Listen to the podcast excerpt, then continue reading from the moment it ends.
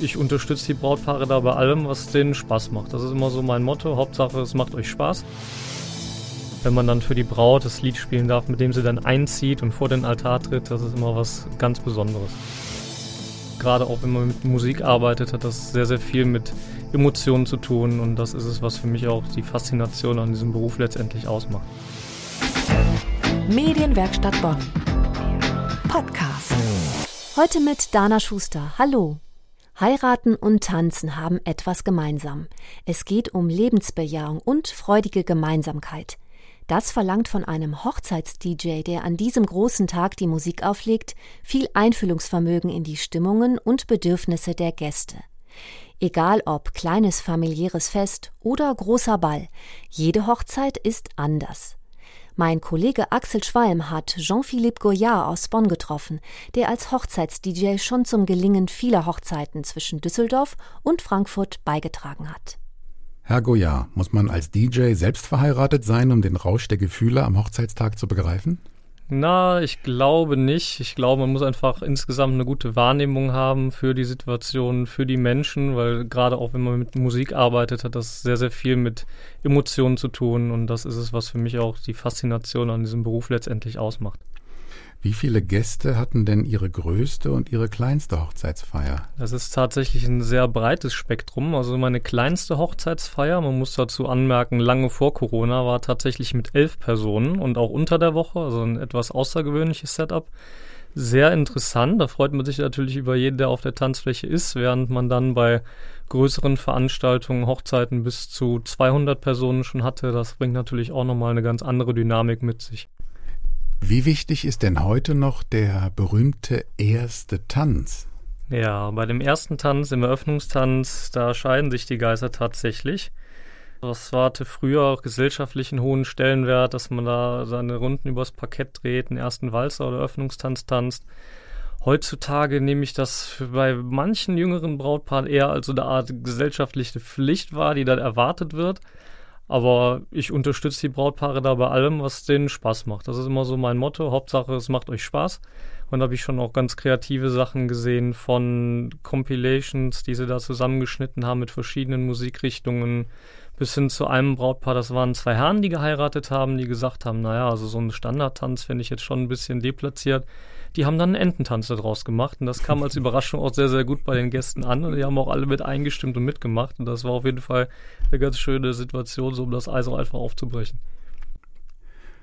Während der ersten Welle der Corona-Pandemie waren Hochzeitsfeiern ja praktisch komplett verboten. Seit dieser Woche aber sind in NRW Hochzeiten mit bis zu 150 Gästen wieder erlaubt. Was hat der Ausfall für die Brautpaare und für Sie bedeutet? Also im Grunde muss man klar sagen, ne, dass durch die Situation, das ist eine Katastrophe für alle Beteiligten. Ne, sei es jetzt für die ganzen Dienstleister, die damit dranhängen. Das bin ja nicht nur ich als DJ, sondern auch die Locations, Fotografen, Caterer, Floristen, andere Künstler, was man sich alle so vorstellen kann.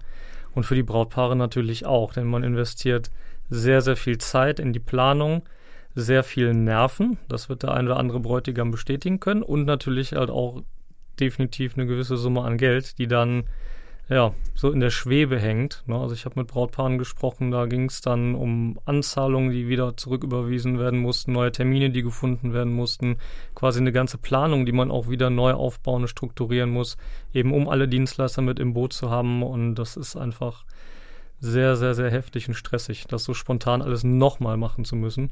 Plus natürlich die finanziellen Einbußen, die auch jeder irgendwo auf seiner Seite zu tragen hat. Um mal ein Beispiel zu nennen, ich habe jetzt mit einem Brautpaar gesprochen, die werden ihre Hochzeit verschieben auf den Sommer im kommenden Jahr und haben gesagt, ja, Jean-Philippe, wir möchten dich mit dabei haben, aber die Anzahlung ist weg, wir müssen irgendwie zu Hause feiern, kannst du im Wohnzimmer oder im Garten auflegen.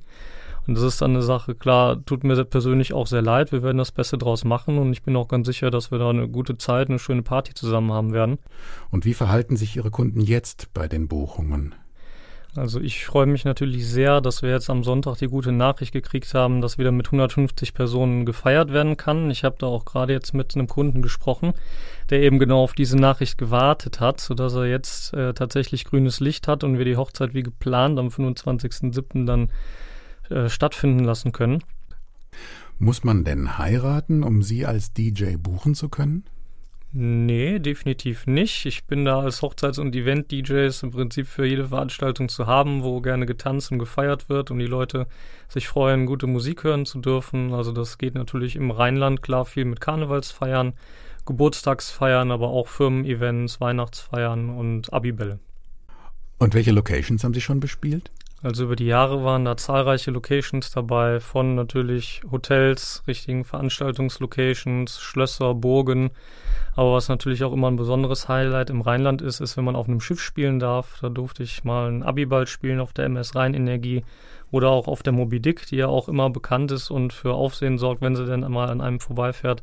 Da durfte ich bei den Kölner Lichtern spielen oder auch bei Reinen Flammen. Das ist immer ein sehr schönes und besonderes Event gewesen. Diese großen Veranstaltungen, die finden ja meistens am Wochenende statt. Was machen Sie denn unter der Woche? Unter der Woche studiere ich Sport und Theologie auf Lehramt und ich glaube genau vor dem theologischen Hintergrund ist es immer eine schöne und besondere Erfahrung, beim Sakrament der Ehe und bei der Eheschließung an sich auch dabei sein zu können und zu dürfen und das auch musikalisch zu begleiten. Alleine schon, wenn man dann für die Braut das Lied spielen darf, mit dem sie dann einzieht und vor den Altar tritt, das ist immer was ganz Besonderes. Herr Goyard, ich danke Ihnen sehr für das Gespräch. Bitte, sehr gerne. Hochzeit und Tanz als Ausdruck von Lebensfreude. Darüber hat mein Kollege Axel Schwalm gesprochen. Mit Jean-Philippe Goyard, der als Hochzeits-DJ Brautpaare und Gäste nicht nur beim ersten Tanz begleitet. Das Interview zum Nachhören und weitere Informationen über seine Arbeit finden Sie auf unserer Webseite unter medienwerkstattbonn.de. Das war der Podcast aus der Medienwerkstatt Bonn. Heute mit Dana Schuster. Bis zum nächsten Mal. Medienwerkstatt Bonn. Mehr Beiträge auf medienwerkstattbonn.de.